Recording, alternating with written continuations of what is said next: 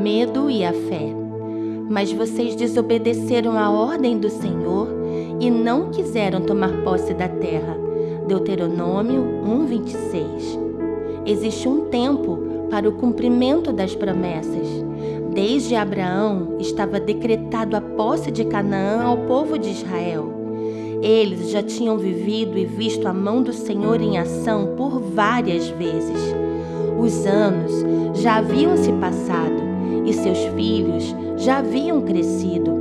Era preciso deixar as coisas de menino e avançar para um novo nível, um nível de conquista por fé.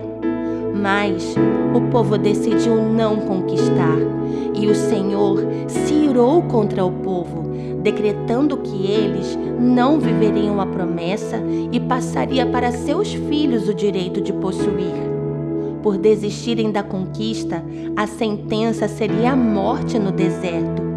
Quando eu permito que o medo roube de mim a verdade que o Senhor determinou ao meu respeito, a promessa é retirada da minha história e os céus entregam à próxima geração o direito de possuir o que eu não tive coragem de tomar.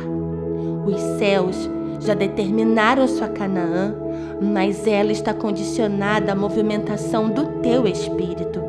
A unção de conquista repousará sobre tua cabeça se tua fé não for paralisada pelo tempo.